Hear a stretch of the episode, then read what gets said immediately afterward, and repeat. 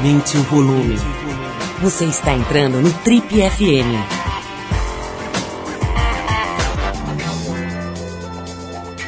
Oi, eu sou o Paulo Lima e a gente começa agora mais uma edição do Trip FM, que é o programa de rádio da revista Trip. Já são mais de 32 anos no rádio brasileiro. E no programa de hoje a gente recebe um grande ator brasileiro, ninguém menos do que o Caio Blatt. Aos 36 anos, o Caio já pode ser considerado um veterano na profissão, ele tem 24 anos de carreira. Bom, o Caio vem aqui para relembrar um pouco dessa caminhada, refletir sobre os momentos importantes dessa trajetória dele. Vai falar sobre os filmes que ele fez para o cinema, né? Vários, fez Carandiru, fez dezenas de filmes importantes. Falar sobre TV, lógico, ele acabou de fazer a série Liberdade Liberdade, que foi bastante é, é, é, bem com a crítica, com o público e tudo na televisão sobre política, sobre a forma como ele se relaciona com as redes sociais, ele se expõe bastante, pensa, reflete, fala o que pensa via redes sociais, sobre as super comentadas cenas de sexo que ele viveu agora no meio desse ano com o ator Ricardo Pereira na própria Liberdade Liberdade. Muita coisa legal no papo aqui com o Caio Blatt no Trip FM de hoje. Mas vamos abrir o programa com o Bob Dylan, né, que acaba de faturar o prêmio Nobel da Literatura, ou Nobel, se você preferir, de literatura, por, segundo a academia, criar novas expressões poéticas dentro da grande tradição da música americana. A faixa que a gente separou é a Want You, do disco Blonde on Blonde, de 66. Depois do Bob Dylan, a gente volta com o Caio Blatt, hoje exclusivo aqui no Trip FM.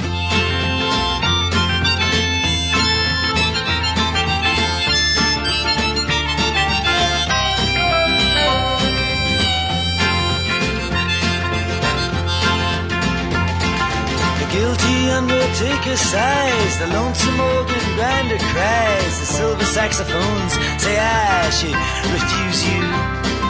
The cracked bells and washed out horns blow into my face with scorn, but it's not that way, I wasn't born to lose you.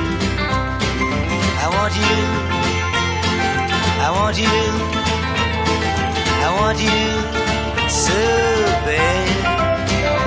Honey, I want you.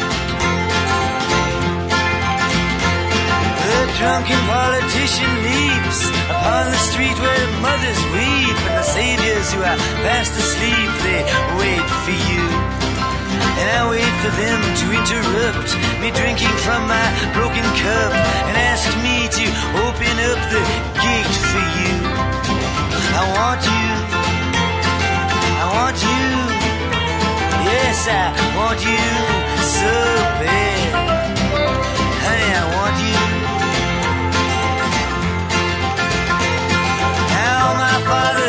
Gone down. True love, they've been without it. But all their daughters put me down, cause I don't think about it. Well, I return to the Queen of Spades and talk with my chambermaid. She knows it, she's not afraid to look at her. She is good to me, and there's nothing she doesn't see. She knows where I'd like to be, but it doesn't matter. I want you. I want you. Yes, I want you so bad. Honey, I want you. Now your dancing child with his Chinese suit, he spoke to me. I took his flute. No, I wasn't very cute to him, was I? But I did it because he lied and because he took you for a ride. Uh, because time is on his side and because I want you. I want you. Yes, I want you so bad. Honey, I want you.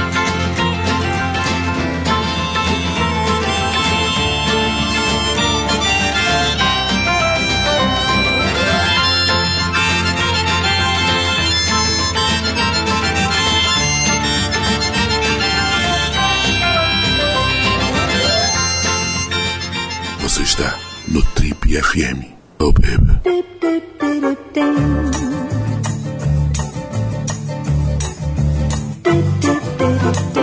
Nosso convidado de hoje é um talentoso, corajoso e experiente ator brasileiro. Aos 36 anos de idade, ele já acumula 26 de carreira e um sem número de novelas, minisséries, filmes e peças de teatro.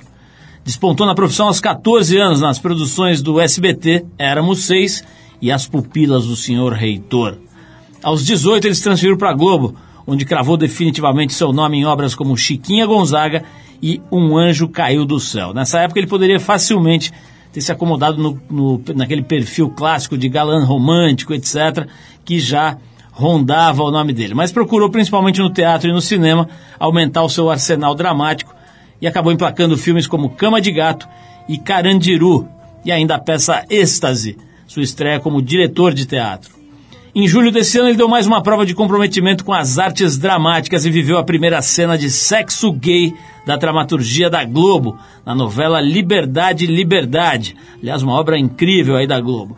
A conversa hoje aqui no Trip é com o Caio Blatt, que depois de breves férias já está de volta ativa.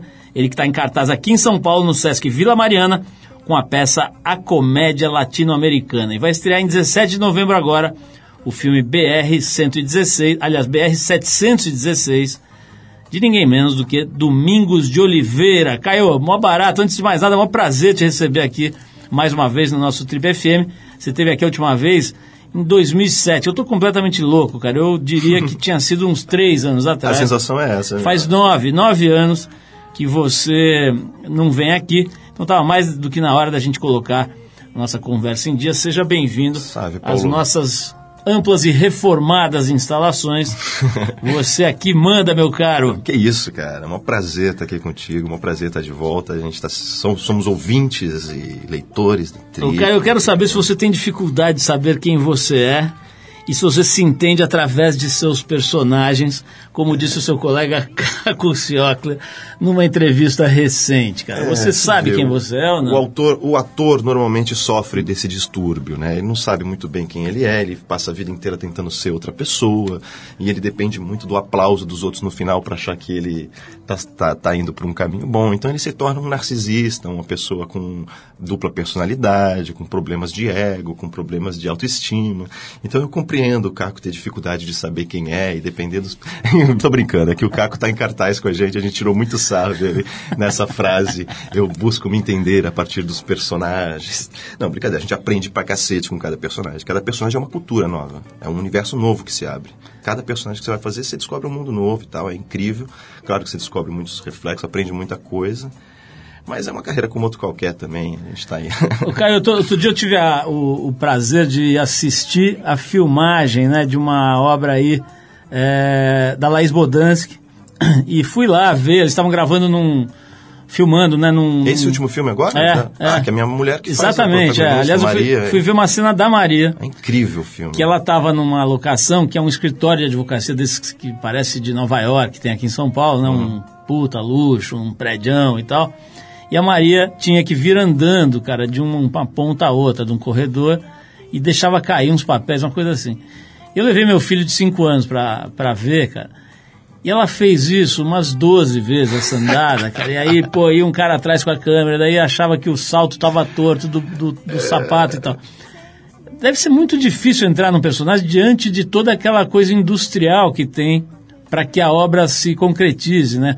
Você consegue, bicho, entrar no meio de todo aquele pessoal olhando, tem que refazer a cena 15 vezes, você consegue entrar naquela viagem? Bicho, a gente vai aprendendo a, a isolar, né? Tudo que está em volta, toda a parte técnica, os problemas técnicos, a equipe. A gente vai treinando anos e anos para conseguir agir ali como se eles não estivessem ali, né? O, o objetivo nosso é esse, é atuar como se eles não estivessem ali. E cada filme é um processo diferente, cada diretor é diferente. A Laís, por exemplo, nessa filmagem que você foi, a Laís é uma diretora muito minuciosa, que repete muitas vezes, repete a exaustão, até o ator achar que ele está fazendo tudo errado, que deu tudo errado. De repente, quando ele vai ver, ficou lindo. Ela, ela faz você repetir 20... Eu fiz um filme com a Laís, um filme lindíssimo, Melhores Coisas do Mundo, chamava. E ela fez eu repetir uma cena 20 vezes. No final, quando eu fui ver o filme pronto, ela só usou um sorriso meu. Uma reação de 3 segundos e ficou ótimo. Eu ganhei até prêmio. Então, quer dizer, cada diretor tem um processo.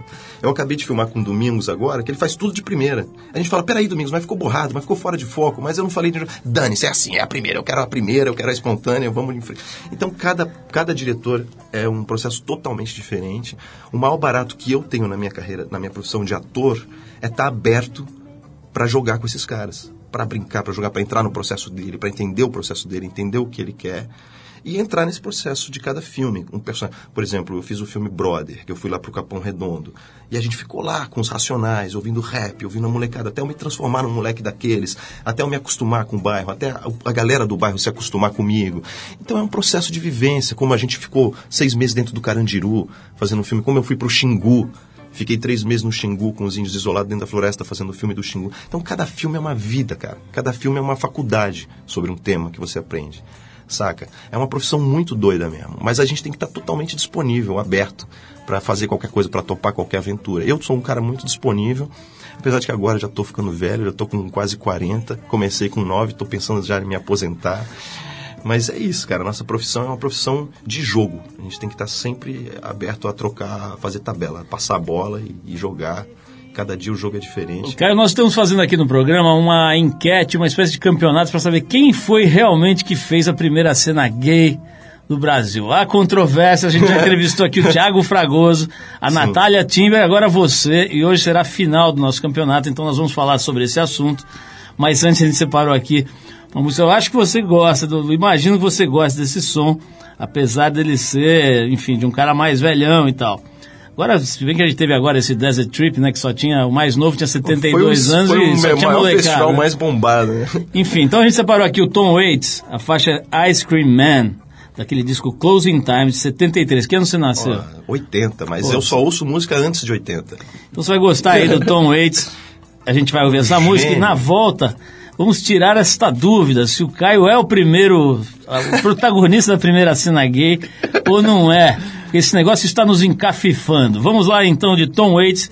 A gente já volta para tirar essa dúvida cruel.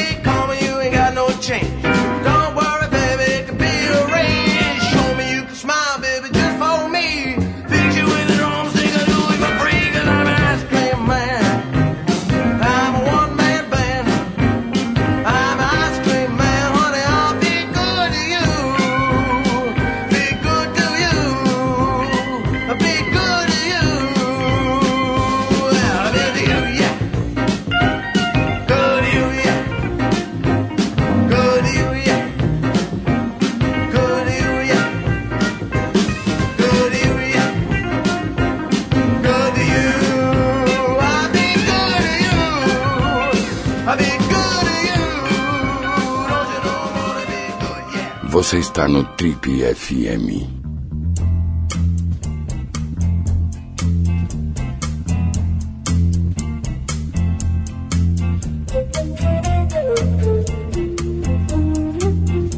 Legal, pessoal, estamos de volta hoje conversando com este grande ator brasileiro, apesar de apenas 36 anos. E apenas 1,70 de altura. É, 1,70 de altura. Ele é genial, o grande ator brasileiro Caio Blatt. Eu sempre te pergunto, é Blatt? Você prefere que Blatt, fale é Blatt, aí. né? Sempre querer dar uma de francês aqui. É, é- de que origem que é essa? É espanhola. Espanhol, né? É, valenciano. Blatt. Mas, o Caio, é, vamos falar aqui, obviamente, da tua peça, né? O Caio está levando a peça A Comédia Latino-Americana lá no Sesc Vila da Mariana, mas antes, atendendo a centenas de pedidos, nós temos milhares, na verdade, de pedidos aqui, é, lacrou a internet, que é o seguinte, eu estava pensando aqui, você, na verdade, fez a primeira cena de sexo gay na a prim- televisão, né? é, Porque antes foi- foi beijo gay, é isso? Exatamente. Foi a primeira cena de sexo gay na TV brasileira. Isso claramente. E eu acho que foi uma conquista. E, na verdade, só, só chegamos nesse ponto por causa das outras cenas que vieram antes, né? É- é abrindo esse espaço junto ao público, né? Propondo essa temática junto ao público. Nesses primeiros momentos, isso foi um pouco rejeitado. Foi um pouco rejeitado por causa da forma até como foi feita. A própria cena da Natália Timber com a Fernanda Montenegro foi considerada precipitada, porque ela foi considerada colocada logo no primeiro episódio. Então você ainda não conhecia os personagens, não tinha envolvimento, não estava torcendo por elas. Agora, o caso do Liberdade Liberdade foi o inverso. O personagem, desde o início, era um gay enrustido que vivia numa sociedade machista, violenta, onde os gays eram queimados na fogueira pela Inquisição no século XIX. Então, o personagem lutou ao longo de toda a novela contra esse, preconceito. E as pessoas se encantaram com ele, se apaixonaram por ele. E a partir dali ele começou a desenvolver um romance com um coronel do- do- dos Dragões Imperiais, que era o personagem do Ricardo Pereira, o ator português fantástico. E as pessoas começaram a torcer muito pelo casal. E era um horário propício para isso, porque 11 da noite é um horário que as crianças já estão dormindo, que a família já foi dormir. Quem está vendo são casais, pessoas que estão na cama, que gostam de ver uma programação adulta, que gostam de ver uma temática adulta. Então tudo coincidiu, tudo foi bem produzido, bem construído. O texto foi construído de uma forma precisa para que toda a população torcesse, para que toda a, a- todo mundo torcesse para que isso acontecesse, para o casal gay da novela. E a cena foi realizada de uma forma impecável, com direção do Vinícius Coimbra, e a cena teve tudo. Teve o desejo, muito desejo entre dois homens, muito medo de estar fazendo uma coisa proibida, e a cena teve beijo, e a cena teve toque, e a cena teve cama, e a cena teve, teve tudo o que precisava, mas ao mesmo tempo foi uma cena com uma direção artística impecável. Não tinha como você rejeitar, não tinha como você estranhar. Foi uma cena muito bem realizada também. Então tudo isso, e claro, o trabalho desses atores precursores, que já vinham propondo esses temas, e outros autores que já vinham propondo essa temática, isso foi abrindo espaço para que a gente fincasse essa bandeira e pusesse, pudesse falar hoje abertamente sobre sexo gay na televisão brasileira, poder mostrar uma cena, poder beijar um, um homem beijar o outro e mostrar qual é o drama deles. Eu acho que é uma conquista muito grande. Não tive nenhuma crítica, eu não recebi nenhuma, nenhuma mensagem negativa, pelo contrário, só pessoas me agradecendo, me elogiando. Muita gente se sentiu representada, muita gente que achava que as suas histórias não podiam ser ser contada, se sentiu representada. Então acho que foi uma conquista muito grande, muito legal. Foi um momento muito especial da minha carreira, um personagem que eu vou le- lembrar para sempre. Caio, como é que é, cara, os momentos antes aí de que antecede, o, o Thiago Fragoso, por exemplo, falou que ele, que ele conversou bastante, que eles combinaram, ele e o Matheus Solano, para fazer o tal do beijo deles lá, do- os, os- os personagens eram o Félix e o Nico, né? Isso. E que eles conversaram horas lá com o diretor para saber a, temperatura do beijo, até onde ir, até onde não ir e tal. Essa cena tua é é mais complexa, né, cara? Vocês, pô, foi uma coisa de sexo mesmo. Como é que faz, cara? Vocês ficam, pô, tem todo um mapeamento da cena antes? Cara, desde que a cena chegou, escrita pelo Mário Teixeira, a gente começou a discutir a cena. Durante várias semanas nós discutimos, falamos de referências, falamos de outros filmes, Brokeback Mountain, Morte em Veneza. Fomos pegando referências, fomos propondo posições, e se essa posição, e essa posição, e como vai ser o crescendo da cena, e como que a gente faz o beijo.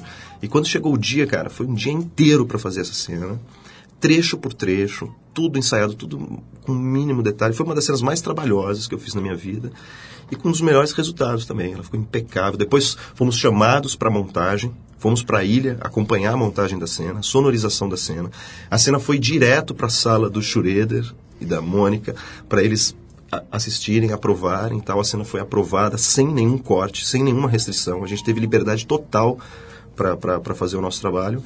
E foi hum, realmente essa, esse resultado positivo, essa alegria. Agora a novela está passando em Portugal, está arrebentando lá também. Enfim, foi um, um grande trabalho. Agora, nessa hora você ficava pre- preocupado que fosse um diretor tipo Laís Bodans que manda repetir 82 vezes? Ou, se- ou foi estilo Domingos de Oliveira que valeu logo? Então foi meio a meio. Foi, foi Vinícius Coimbra, um cara muito, muito objetivo, muito preciso, mas ao, mesmo- ao mesmo tempo minucioso. A gente teve que repetir bastante. A edição foi muito. A edição na Globo está muito, num nível de excelência muito grande. Os editores foram muito importantes para a Liberdade Liberdade. E eu acho que foi um, um trabalho conjunto ali, uma conquista, seja da, da, da minha composição do personagem também, para as pessoas todas. Porque eu acho que o gay, mesmo com o espaço que ele está conquistando na dramaturgia hoje, dificilmente você tem uma novela que não tem algum personagens gays. Mas ele ainda é, é caricato. Mesmo quando o autor é gay, às vezes o personagem cai na caricatura, porque é fácil, porque é legal, porque você faz a primeira o primeiro trejeito gay e as pessoas riem. E o ator gosta que os outros riem, riam. Então você faz de novo, aí vai de novo. Então é difícil você não ir para caricatura. Fazer um personagem introvertido, sabe? Fazer um personagem que é enrustido. Então eu acho que esse caminho foi legal para a novela. O personagem era muito humano, ele estava muito humanizado, ele não tinha nenhuma caricatura em torno dele. Então foi isso que fez com que pais de família, mães de família, senhores de idade, todo mundo defendesse a história dele. Cara, eu tô lembrando aqui que a gente entrevistou recentemente um outro colega seu com quem você já contracenou.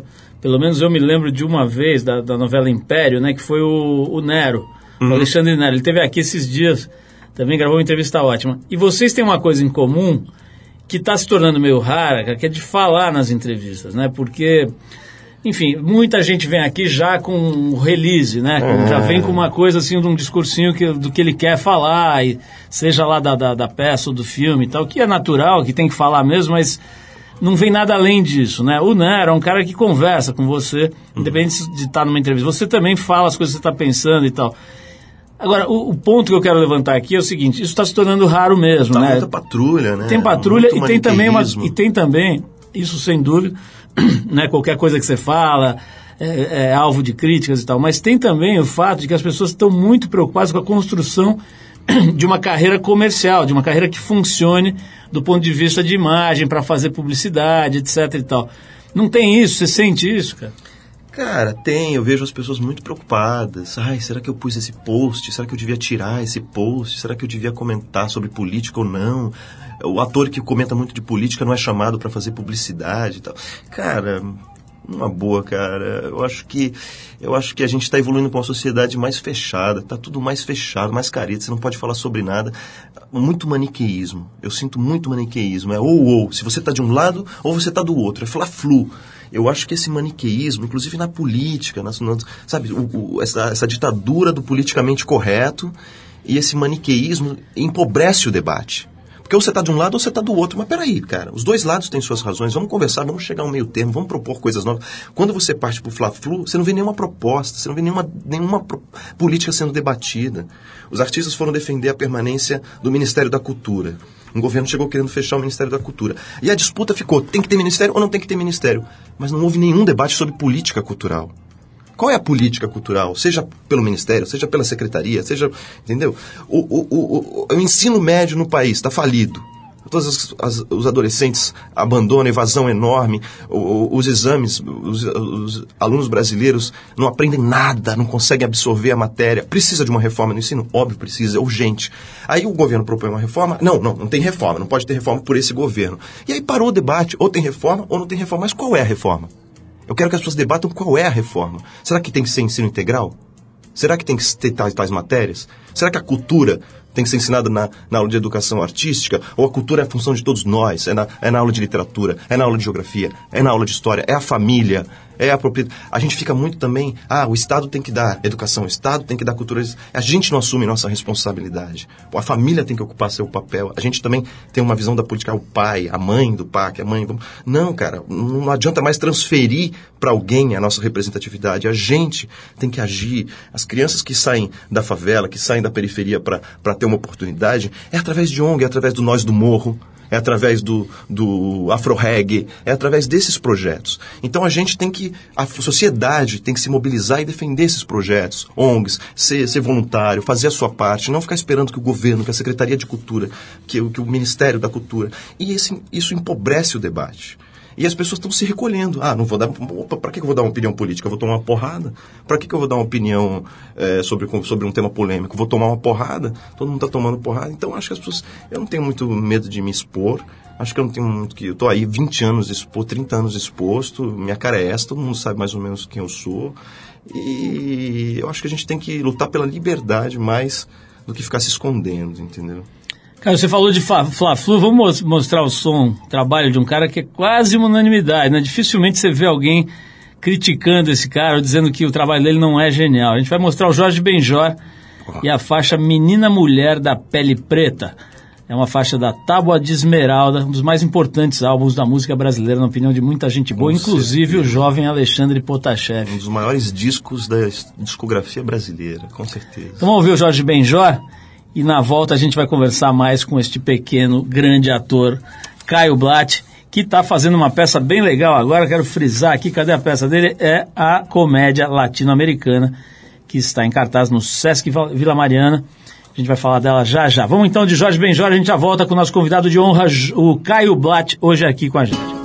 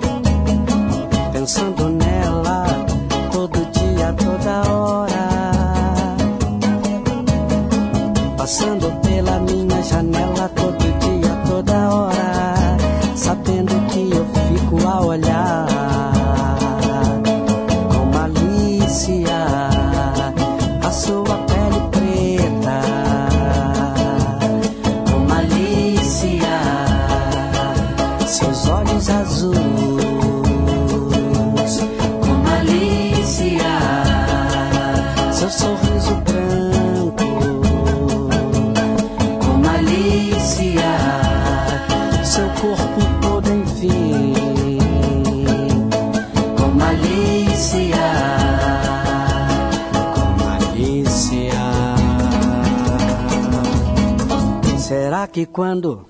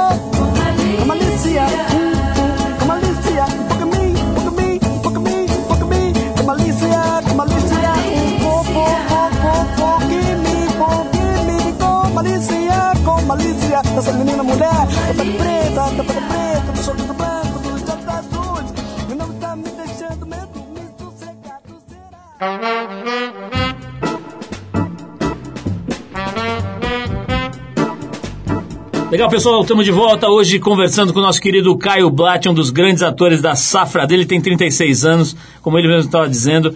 é, tem muita gente boa no cenário das artes cênicas no Brasil. Essa, essa turma aí dos 35, 40 anos, da qual ele faz parte, é realmente genial. Difícil seria fazer a listinha dos top 10, né, Caio? É tem muita gente legal.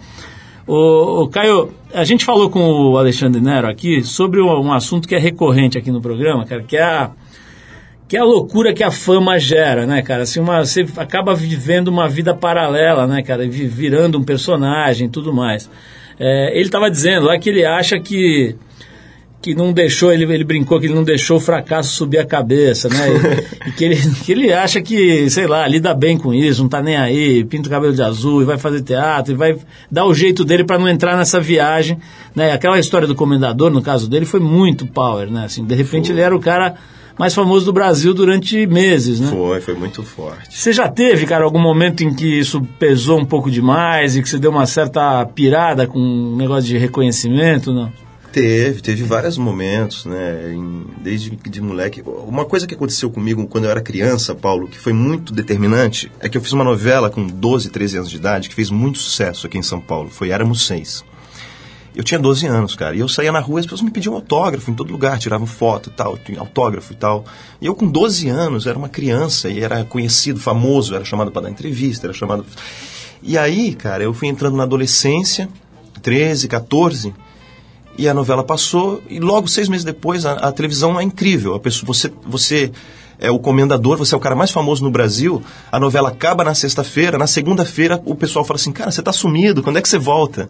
É impressionante. Então eu com 13 anos tive essa experiência de ficar famoso e de dois meses depois ninguém mais lembrar. Então eu falei, cara, isso vai, isso volta. Aí depois veio de novo, aí voltou de novo, veio de novo, voltou de novo. Então tive várias fases na minha carreira de estar muito mais exposto, de, de, de bobear e deixar a vida pessoal ficar mais exposta. E depois eu fui aprendendo, cara, fui me recolhendo, minha vida pessoal não interessa pra ninguém e ao mesmo tempo não tenho paranoia. Saio pra qualquer canto, ando de cabelo des- descabelado, com roupa rasgada, vou com meu filho na padaria e, às vezes o paparazzi tá lá e me pega e nunca mandei o paparazzi a merda, tô cagando também, tá ali fazendo o trabalho dele, dane-se, não tem nada demais. Então, tem, quanto menos importância você der para esse frege, para esse bababá, acho que melhor. Você vai lidando com isso de uma forma mais ou menos natural. Caio, vamos falar um pouquinho da peça, cara. Comédia latino-americana. É. Tá no Sesc Vila Mariana. O que, que é exatamente esse trabalho? Como é que como é que tá estruturada essa peça? Cara, esse é um projeto dirigido pelo Felipe Hirsch, com um grupo que ele formou que chama Os Ultralíricos.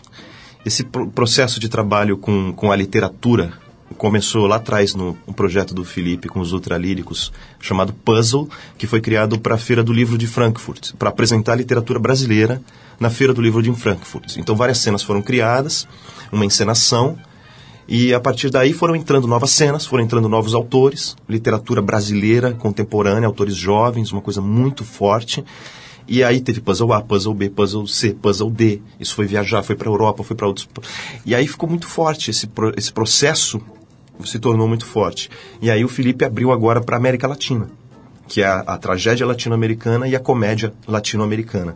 Então abriu para autores latino-americanos, nós abrimos um estudo, foi um estudo inacreditável, com mais de 50 autores, de quase todos os países da América Latina, Equador, Nicarágua, Cuba, muitos autores argentinos, uruguaios, chilenos, brasileiros também. E atores também, nós temos o Javier Drolas no elenco, que é aquele ator argentino que fez o Medianeiras, é um gênio. Tem Manuela Martinelli, que vem da do Chile, que é aquela atriz que fez o Machuca. Enfim, um elenco latino-americano, textos latino-americanos, algumas cenas são em espanhol, metade em português, metade em espanhol. E é um, um espetáculo que nunca está pronto. Todo dia a gente coloca textos novos, cenas novas, atores novos, participações especiais. E todo dia a- os atores mudam de papéis, muda de ordem. Estão lá comigo o Caco Ciocler, a Júlia Lemertz, Camila Márdila, Georgette Fadel, Magali Bife, a Maria Gal. Enfim, um elenco totalmente genial. O Rodrigo Bolzan. E a gente se reveza nesses papéis, a gente reveza nesses textos.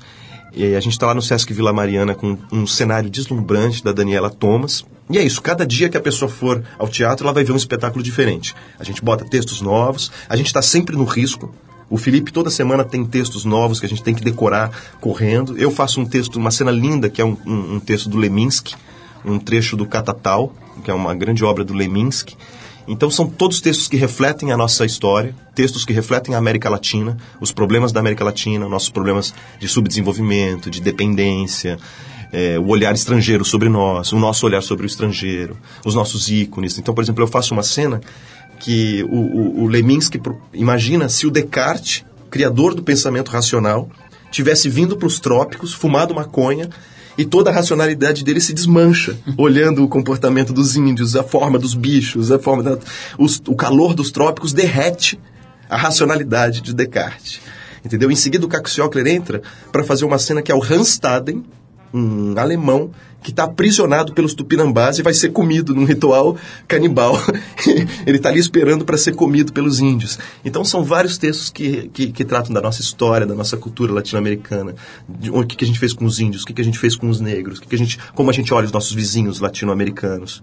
Enfim, eu estou muito feliz de estar nesse grupo. São os artistas mais incríveis do Brasil, os, os atores que eu mais gostaria de estar perto com- deles, aprendendo. O Felipe Hirsch é um cara que eu aprendo muito com ele, é um cara genial, que inclusive abriu mão de um teatro aí mais comercial, mais standard, com grandes nomes, para fazer um processo experimental, um processo radical, um processo. Então é um cara que está sempre, sempre se reinventando, buscando coisas novas. Um cara muito bom de estar perto, Felipe. E pô, quem estiver em São Paulo, vai lá no no Sesc Vila Mariana, que a peça é arrebatadora mesmo. Pô, precisamos chamar o Felipe. O Felipe teve aqui anos atrás, né? Muitos anos atrás. Vamos ver se ele vem É. de novo para falar com a gente aqui. Caio, demais. Fiquei com vontade de assistir. Acho que todo mundo deve ter ficado também. Vamos tocar mais uma música e a gente volta para falar um pouquinho sobre essa história inédita aí que você vai abrir pra gente, que você vai passar uma temporada em Londres agora, né? Fazendo uma, uma série pra BBC, né? É isso mesmo, Vamos é. falar disso já já. Agora a gente vai num cantor americano chamado Rafael Sadiq. Então vamos ouvir esse Rafael Sadiq, a faixa 100 Yard Dash, música do disco The Way I See It, que é de 2008. Esse é, esse é mais novinho. Esse aí. Depois da música a gente volta com Caio Blatt abrindo pra nós aqui as novidades da carreira dele. Vamos lá.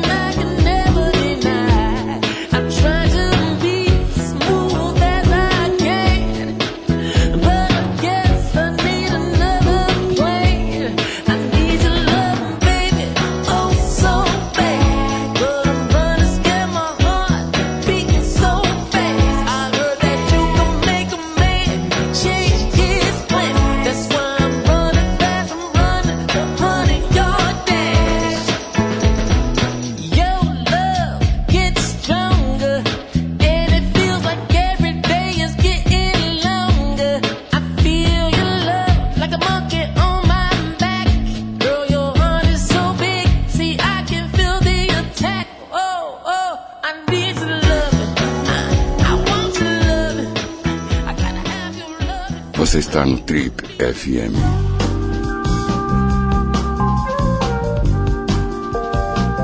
Legal, pessoal, estamos de volta. Se você perdeu o começo da entrevista com o Caio Blatt, vai lá no nosso site trip.com.br, tem lá a entrevista na íntegra, vale a pena.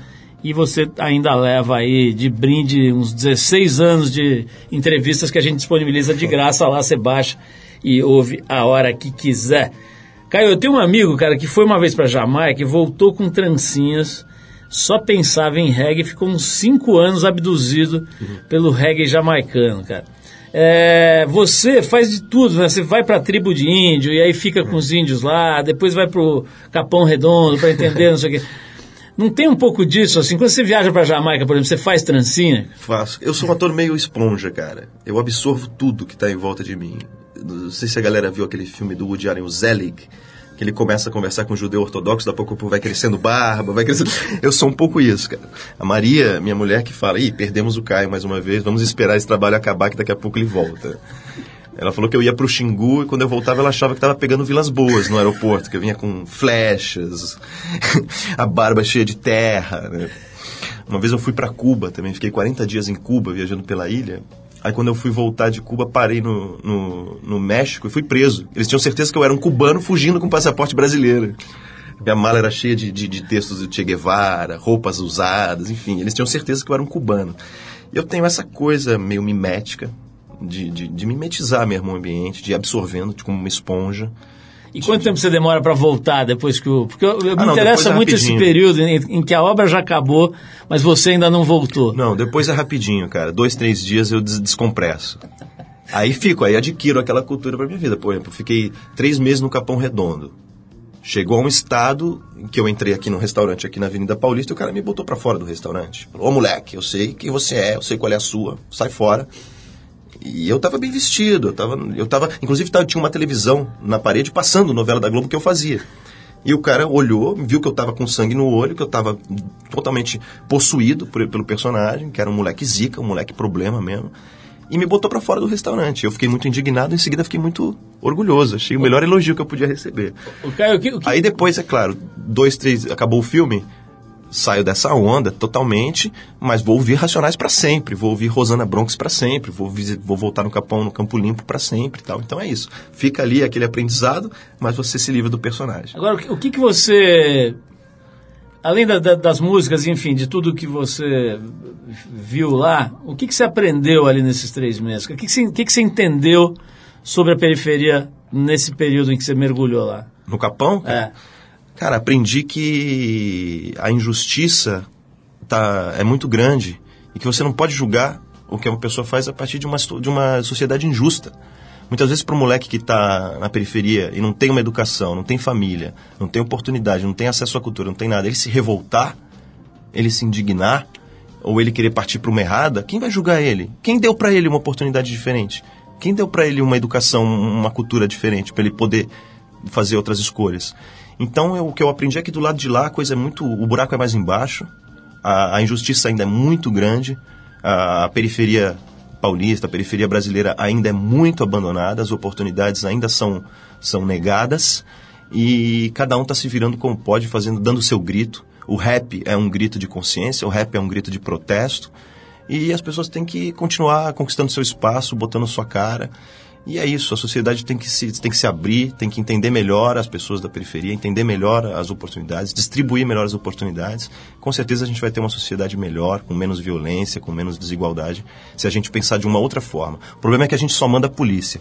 Né? Isso aí que aconteceu no Rio de Janeiro agora, fizeram as UPPs. Ah, que maravilha, todas as favelas estão pacificadas. Mas só mandaram a polícia, cara. Só mandaram a polícia. Não foi atrás saneamento básico, recolhimento de lixo, aula de história, aula de música, teatro, cultura, eventos sociais. Não, só foi a polícia, cara. Entendeu? Não, a gente tem que invadir a favela com oportunidade, com cultura, com, com lazer, com teatro, com esporte. E é isso que a gente tem que invadir a favela, não com polícia, entendeu? Então, é, é, a gente tem muito para aprender ainda sobre nós mesmos. E, e o cinema ajuda isso, né? Lugares que a gente não pode entrar, o cinema vai lá e traz para a gente pensar. Então, o Carandiru, ninguém entrou lá, mas o cinema traz aqui para a gente pensar. E aí, hoje, 20 anos depois, estão aí absolvendo os policiais que, que, que cometeram a chacina do Carandiru. Como assim? Então é importante que o Carandiru já foi demolido, virou parque, mas o filme está lá. A gente sabe o que aconteceu. Como a gente sabe o que está acontecendo na periferia, como a gente sabe como os índios foram dizimados e tiveram que se isolar lá no Xingu. Então o cinema, o meu, meu prazer de fazer cinema brasileiro é que a gente vai construindo também a nossa história, refletindo a nossa história, pensando no nosso país. E o Brother foi muito importante para pensar na periferia mesmo. O Caio, você tem, tem se manifestado, você falou aqui, inclusive, né, que é bom você ter um canal direto de manifestação que você pode falar sem filtro, sem mediação. Sim. É, e você falou ah, algumas coisas recentemente aqui, por exemplo, essa, essa coisa do. Você disse algo parecido com. Enfim, afirmou que tinha gostado dessa intervenção, que você chamou de intervenção no Monumento às Bandeiras lá. Adorei, achei Como é que foi a tua incrível. leitura desse, dessa história aí? Cara, teve várias leituras. O que eu acho que o problema de hoje é que as pessoas param na primeira leitura. Esse é o grande problema. Tem várias leituras sobre o que aconteceu ali. Primeiro, que duas estátuas que foram vandalizadas, pichadas, eram estátuas de bandeirantes. Bandeirantes são caras que invadiam o sertão chacinando índios, matando, roubando e, e pegando o ouro, pegando as... Então, quer dizer, é, são heróis dúbios, ambíguos, vamos dizer assim, né? Eu sei porque os Vila, Vilas Boas, nos anos 30, foram fazer contato com os índios para parar com a forma como os bandeirantes entravam, que era chacina.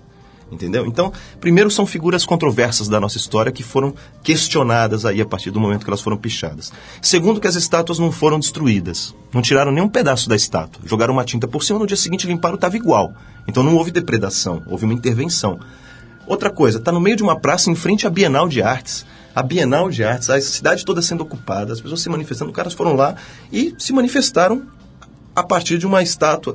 E é muito legal, na peça, a comédia, a comédia latino-americana, a gente vai introduzir uma cena a partir da semana que vem, chamada Amor e Anarquia, que conta uma história de uma menina argentina chamada Soledad, que foi para a Itália e se envolveu com anarquistas na Itália contra a construção do TGV. E a forma de protesto deles era jogar bombas de tinta. Eles jogavam tinta. Aí eu fui pesquisar o trabalho desses caras e vi vários prédios com protestos, é, manifestações da polícia. Eles, eles enfrentam a tropa de choque jogando tinta. Deixam a tropa de choque toda cor-de-rosa. Entendeu? Então são formas pacíficas de manifestação e que provocam a sociedade. Manifestação não é, não é- manifestação não é você fazer uma baixa assinada. Manifestação você tem que provocar mesmo, ocupar, invadir. Eu acho o grafite uma das maiores expressões da arte brasileira. Os maiores artistas brasileiros vieram da arte de rua. Os maiores cantores eh, atualmente do Brasil vieram da rua. E esses caras estão se manifestando, estão ocupando a cidade, ocupando os monumentos. Eu achei que ficou lindo, inclusive esteticamente. Achei que o Monumento das Bandeiras ficou maneiríssimo.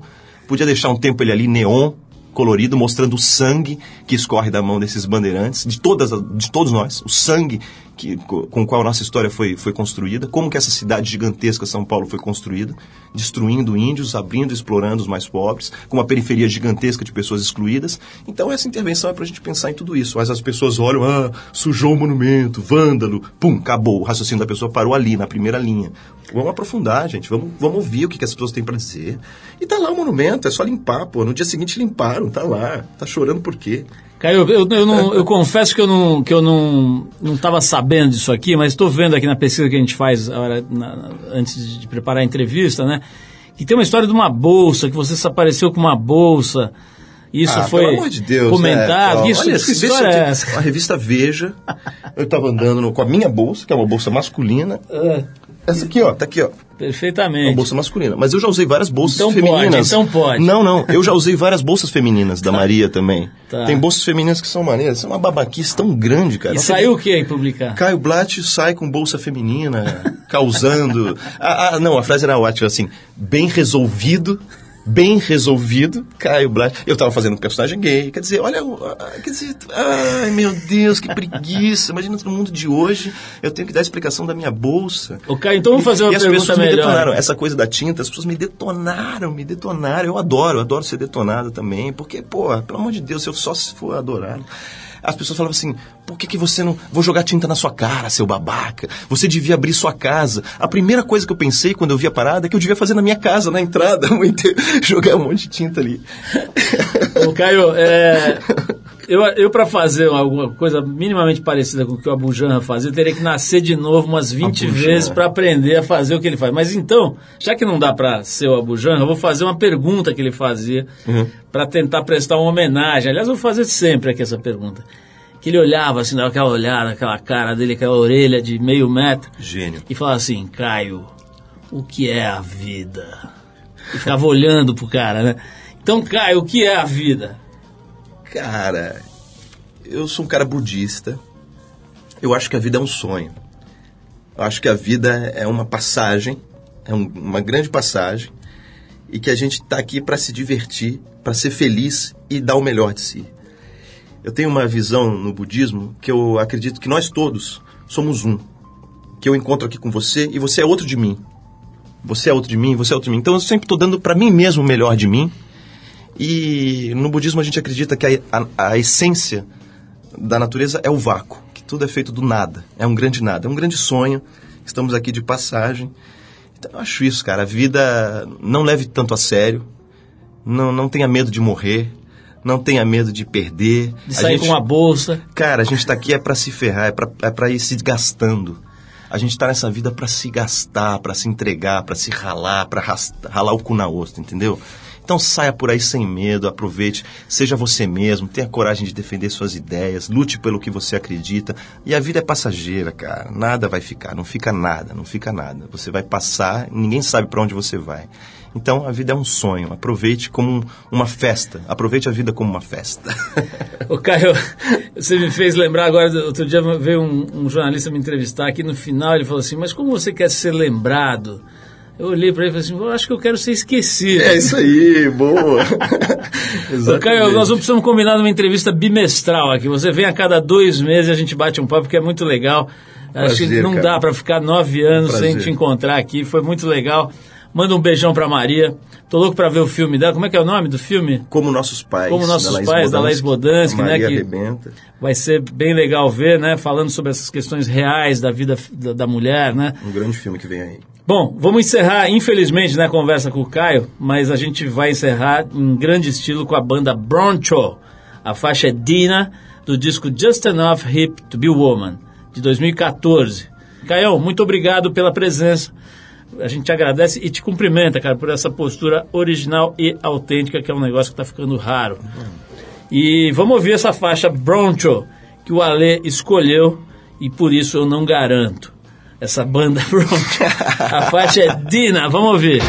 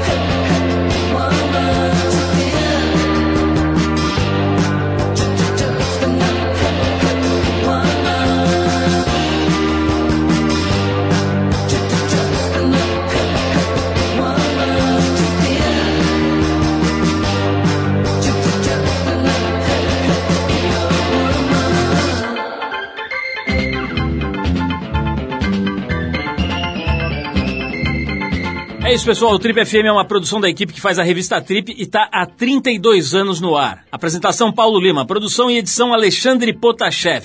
Se você perdeu o programa de hoje ou quer escutar de novo, acessa o trip.com.br.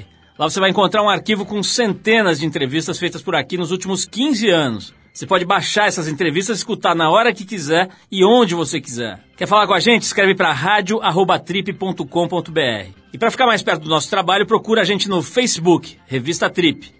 E na semana que vem a gente volta nesse mesmo horário com mais um Trip FM. Abração, até a próxima.